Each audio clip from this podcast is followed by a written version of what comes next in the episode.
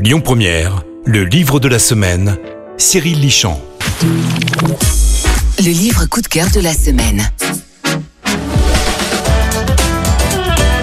Jean-Luc Badalec est l'auteur Phénomène, suivi par un public toujours plus nombreux. Ce sont déjà plus de 5 millions d'exemplaires vendus de ces intrigues très bretonnes.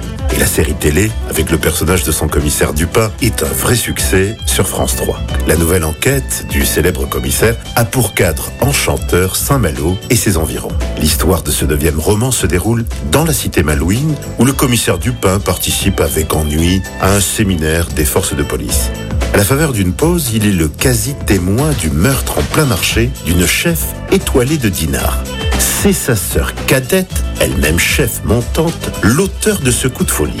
Quelles sont ses raisons? Dupin et deux commissaires présents au séminaire prennent l'affaire en main.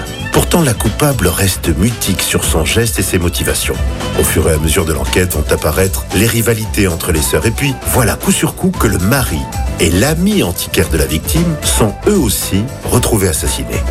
Crime gourmand à Saint-Malo est un polar où le mystère s'épaissit à mesure que surviennent les coups de théâtre. Cette neuvième enquête du commissaire Dupin va vous entraîner avec gourmandise, de Saint-Malo à Dinard, en passant par Cancale, dans le milieu impitoyable de la gastronomie.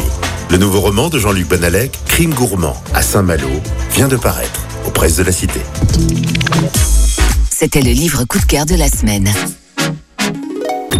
Écoutez votre radio Lyon Première en direct sur l'application Lyon Première, lyonpremière.fr et bien sûr à Lyon sur 90.2 FM et en DAB+.